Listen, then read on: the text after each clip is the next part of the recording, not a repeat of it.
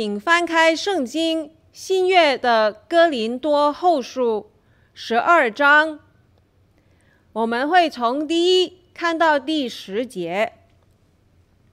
哥林多后书十二章一到十节，请听我读。我自夸固然无一，但我是不得已的。如今我要说到主的显现和启示。我认得一个在基督里的人，他前十四年被提到第三层天上去，或在身内，我不知道；或在身外，我也不知道，只有神知道。我认得这人，或在身内，或在身外，我都不知道。只有神知道，他被提到乐园里，听见隐秘的言语，是人不可说的。为着人，我要夸口；但是为我自己，除了我的软弱以外，我并不夸口。我就是愿意夸口，也不算狂，因为我必说实话，只是我禁止不说。恐怕有人把我看高了，过于他在我身上所看见、所听见的；又恐怕我因所得的启示甚大，就过于自高，所以有一根刺加在我肉体上，就是撒旦的差役要攻击我，免得我过于自高。为这事。我三次求过主，叫这次离开我。他对我说：“我的恩典够你用的，因为我的能力是在人的软弱上显得完全。所以我更喜欢夸自己的软弱，好叫基督的能力覆庇我。我为基督的缘故，就以软弱、凌辱。”急难、逼迫、困苦为可喜乐的，因我什么时候软弱，什么时候就刚强了。我们每一个人都有软弱，无论是身体上的限制、情绪上的限制，或者是智能才能上的限制，比如说身体虚弱。或者身体有缺陷，个性的趋向，才智在某方面的不足，也有在属灵上的限制，就是在面对一些不能控制的环境的时候，心灵里会感到疲乏、无力、软弱。所以软弱除了是人的本身之外，也包括外在的环境。保罗他在第九节那里所说的软弱，在第十节那里就解释了，包括凌辱、急难、逼迫、困苦。而这段经文，保罗告诉我们，他这位属灵伟人，他也有软弱。在哥林多后书十二章一到四节这里，他间接的透露他自己在十四年前曾经有特殊的属灵经历和启示。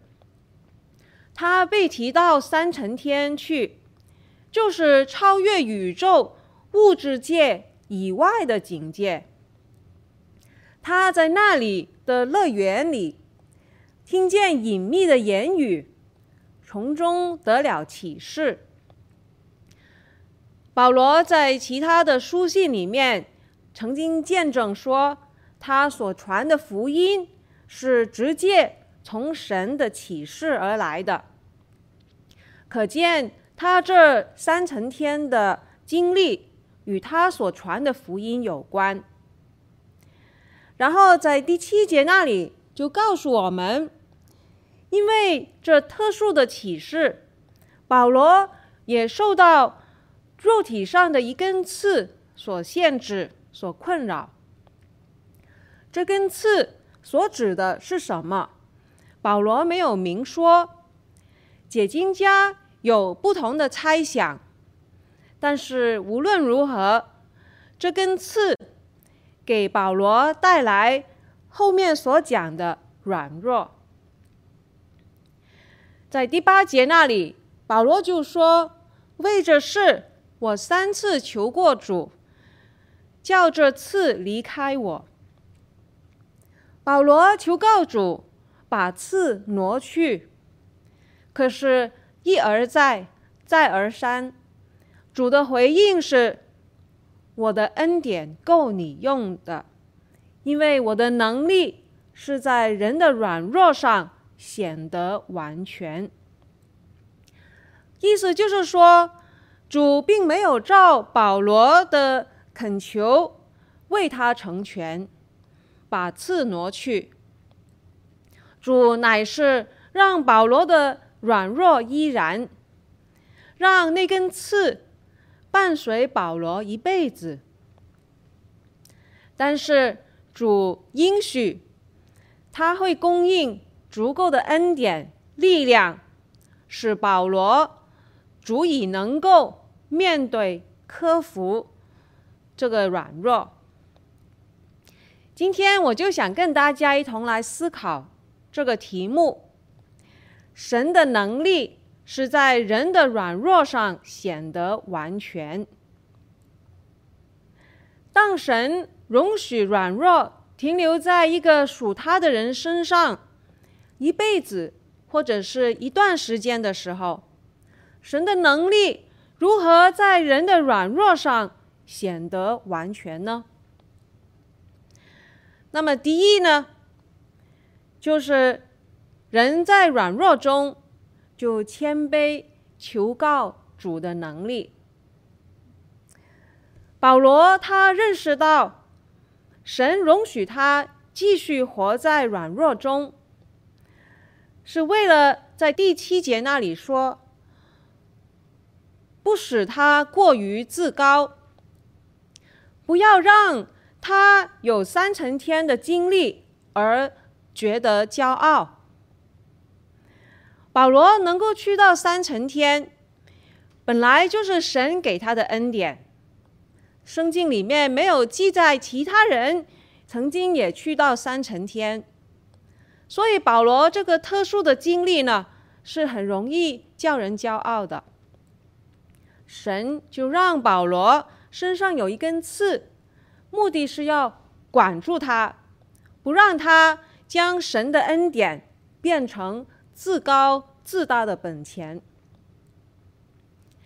神往往将严重的弱点和主要的强处一起放在我们身上，以防备我们自高自大，防止骄傲掌控我们的生命。在这一节经文中，撒旦经过允许，借着肉体的一根刺。攻击保罗，在新旧约圣经里面，撒旦只有在神的容许之下才有力量。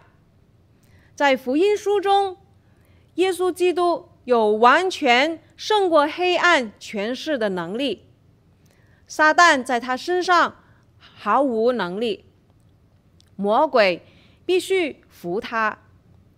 而耶稣基督也把这个能力赐给跟随他的人。在第七节那里说，就是撒旦的猜疑要攻击我，免得我过于自高。前面那一句就表明，他肉体上这根刺是来自撒旦的攻击，动机呢，就是要拦阻神的工作。后面那一句呢，就表明他这根刺是神所许可的，目的呢，就是使保罗可以谦卑下来，提醒他需要时时刻刻与神保持亲密的关系。保罗知道最糟糕能发生的事，就是他因为所领受的启示而变得骄傲。一个基督徒最大的危险就是属灵的骄傲，因为属灵的骄傲会使他在神国里面毫无用处，没办法更进步，以为自己已经得着了，所以神就容许那个刺继续留在保罗身上。保罗很清楚知道。让保罗谦卑，比让他舒服，对于神来说是更重要的。保罗认识也承认他的软弱，他谦卑的来到主面前求告，全心全意的倚靠神，打开门给神的能力彰显在他身上。保罗除了有从这根刺所带来的软弱以外，我们从圣经也晓得保罗也有其他的软弱。在哥林多前书第二章三节那里，保罗说：“我在你们那里又软弱又惧怕又甚战兢。”因为保罗为了哥林多人的信心，不在乎人的智慧，他曾经定下主意，讲福音不用高言大志，也不用智慧委婉的言语，因为这一切都是世界的学问。保罗定义要用圣灵，只用圣灵和大能的明证。来对他们宣讲耶稣基督和主耶稣钉十字架，叫人信主，只在乎神的大能。保罗这样传福音，不只是向哥林多人，乃是向每一个对象。所以，当保罗写信给以弗所教会的时候，他在以弗所书。第六章十九节，就请他们为他祈求，使他得着口才，能以放胆开口讲明福音的奥秘。既然请人为他能放胆讲福音来祈求的话，可见他里面就是没有这份胆量。原来大有学问的保罗。当他选择不用他的学问，只用通俗的言语，只靠圣灵和神的大能来向人传福音的时候，他是又软弱又惧怕又甚战兢的。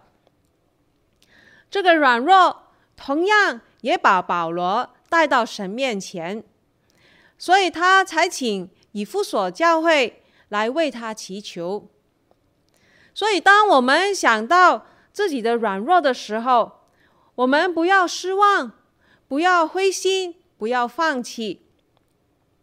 这个正正就是撒旦的作为。他要不呢，就是让我们为我们所做的来自高自大；不然呢，就是让我们为我们未能做到的事情。而气馁，而放弃。我们要知道，我们的软弱正是神的工作，圣灵在我们心里面来工作，要让我们知道自己能力的有限，然后我们就会谦卑来到主面前呼求他，求他帮助。我们会去寻求他的心意。能够发现自己的不足，才是灵性长进的第一步。那么，第二，神的能力是在人的软弱上显得完全。第二点呢，就是人的软弱是蒙主能力复辟的时机。我们可能会奇怪。既然保罗他晓得不应该自大，不应该自夸，那他又为什么要把他这个特殊的属灵经历来讲出来呢？原来在前一两章就讲到哥林多教会里面有不少的假使徒，他们会向信徒来夸耀自己有特殊的启示，而且他们诋毁保罗。哥林多教会是保罗属灵的儿女，是他传福音给他们信主的。所以，保罗为了堵住这些假使徒的攻击，他不得已的要讲述自己过去所得的经历和启示。他为了避免有自夸的嫌疑呢，也恐怕别人会把他过分的看高，保罗就以第三人的身份来继续。保罗说：“那个经历是属于一个在基督里的人，在十二章第二节，他这样形容，就是要表示所有基督徒都会有机会经历这种事情的。而且呢，他强调十四年前被提的事情呢，他是被动的，只有神知道一切。”这个是在十二章二到三节那里说的。我们可以看见保罗他只夸自己的软弱，好叫基督的能力复辟他。因为保罗说：“我什么时候软弱，就什么时候刚强了。”当保罗把自己在这些特殊的经历里面的角色，说成是一个在基督里的人，而且呢是完全被动。这样的描述，就让那些夸耀自己也有特殊启示的假使徒呢，没有可夸了。当人被凌辱的时候，一般人的反应就是。以口还口，以牙还牙，要与人比拼，谁所得的启示够特别，谁被提到更高的天去。另外一方面呢，一般人也会设法把自己的软弱隐藏起来，因为世界认为我什么时候软弱，什么时候就失败了。可是保罗却说：“我什么时候软弱，什么时候就刚强了。因为软弱是盟主能力复辟的时机，是得能力的秘诀。圣经有好多处也有这样的应许，在以赛亚书四十章二十九节那里说：‘疲乏的他赐能力。’”软弱的他加力量，人因为自己的无能，完全降服在神的全能之下，听从神的命令，主的能力就得以完全的彰显在他身上了。在旧约的拿细耳人就是一个例子，父母把他们从小归耶和华为圣。做拿细耳人，其中一个规矩呢，就是不许剃头发，所以他们的头发很长很长。长头发就有软弱无能的意思，也表示力量的来源，因为他们分别为圣和谦卑自己，服在神全能的手下，神的灵就大大的感动他。神的能力就充满他，使他的灵性刚强。所以在世世纪的参孙，他力大无穷，无人能捆绑他。他手无寸铁，就能够把狮子撕裂，他用一块驴摔骨就可以击杀一千个高大的非利士人，成为拯救以色列人脱离非利士人的士师。可是，当参孙他把他得能力的秘诀，终于告诉他所爱的一个妇人，但是这个妇人呢，却是受敌人的贿赂。这个妇人就趁参孙睡在他膝盖的时候，就叫人来给参孙剃了头。他的力气就离开他，参孙软弱如别人一样，他很快就被敌人拿住了。主耶稣在地上的时候，给我们看见。他是多么的完全降服在父神的全能之下，凡事都遵从父神的旨意，特别是在遇到叫人软弱的环境的时候。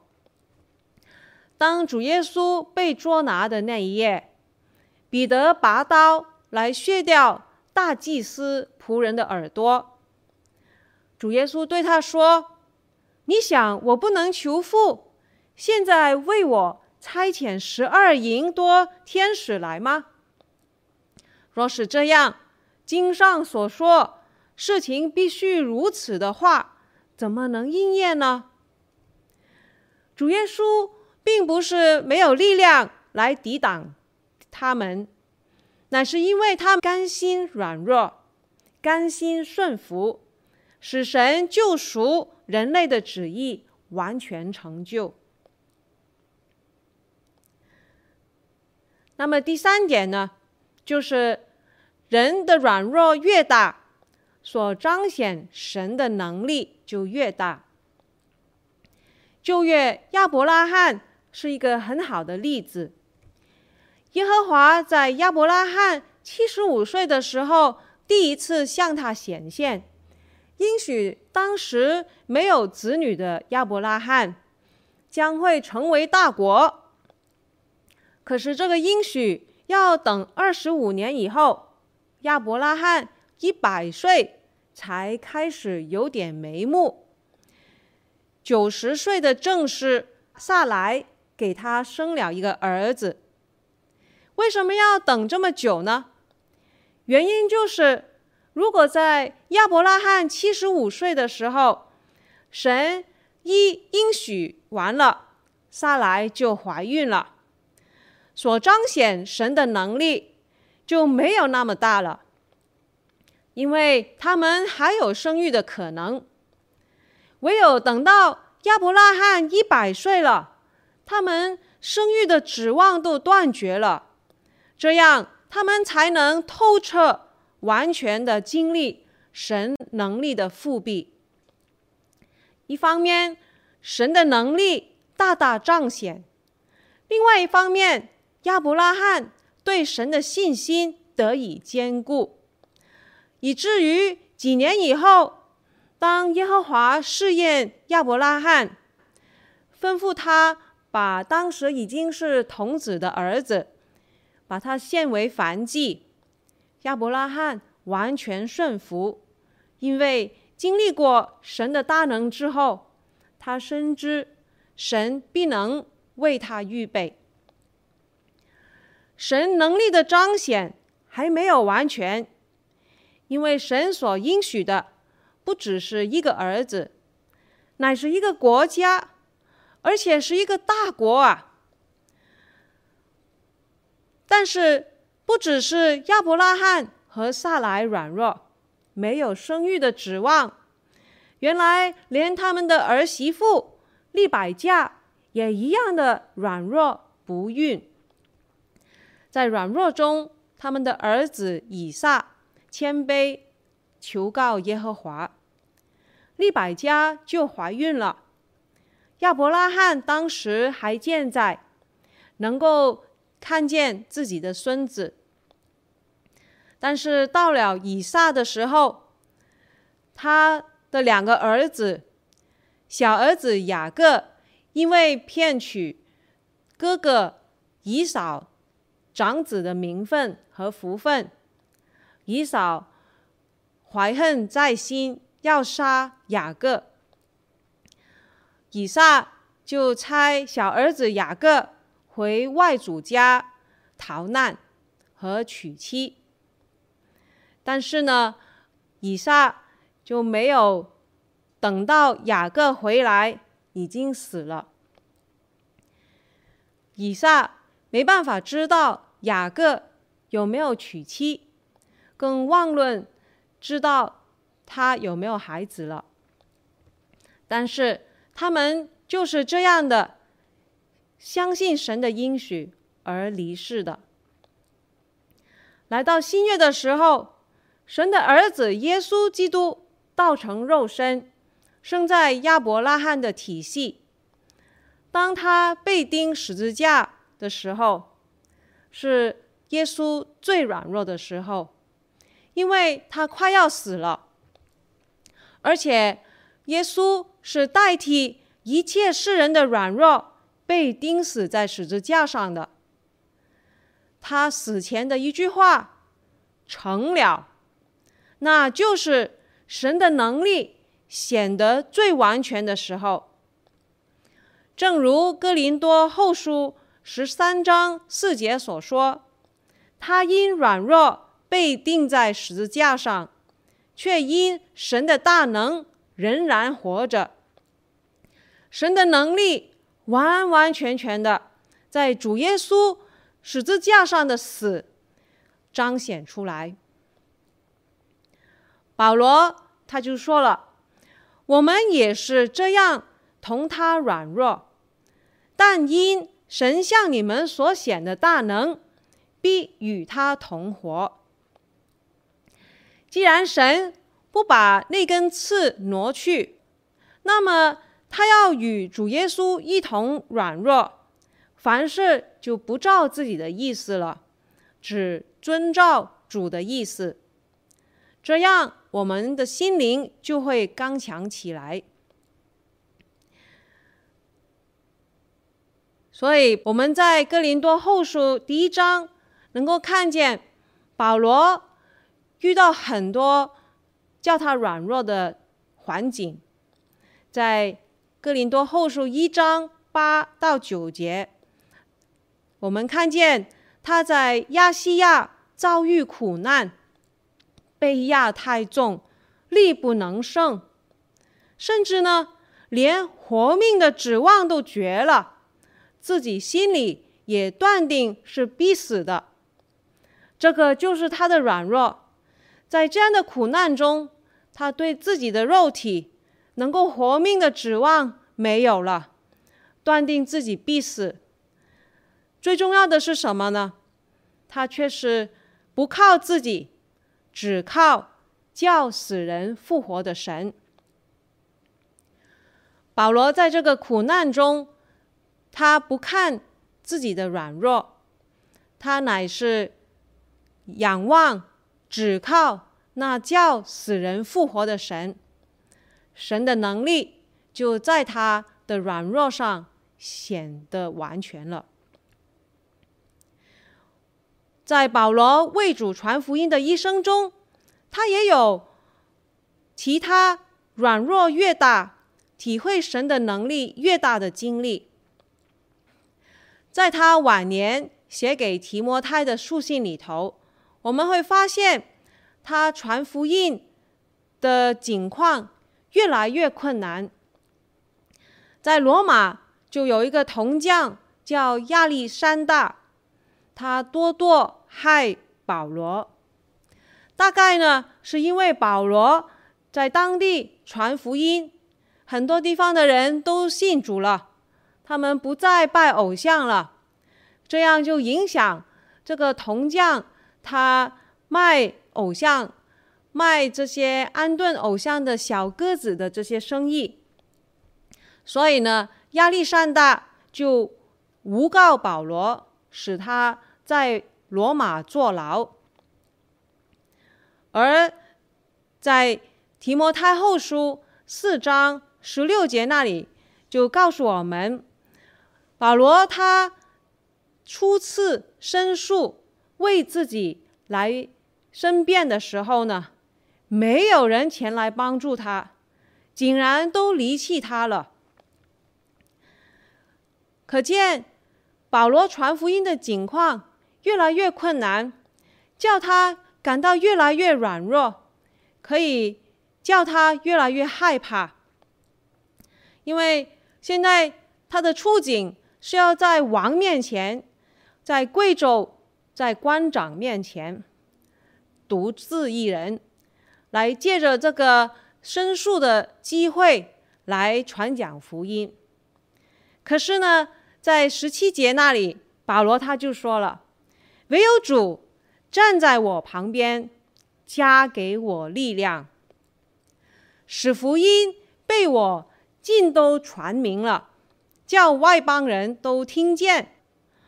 我也从狮子的口里被救出来。”他说：“主必救他脱离诸般的凶恶，也必救他进他的天国。”我们的软弱越大，神在我们身上所彰显的能力就越大。何时我们向神张口越大，神就给我们越是满满的充满。我们不应该害怕有刺或者有软弱，我们要怕的是有刺却没有恩典。我们要怕。有软弱，却没有神的能力。让我们来抓紧，当我们有软弱的时候，这个正是盟主能力复辟的良机。因为神的能力是在人的软弱上显得完全。请一同祷告。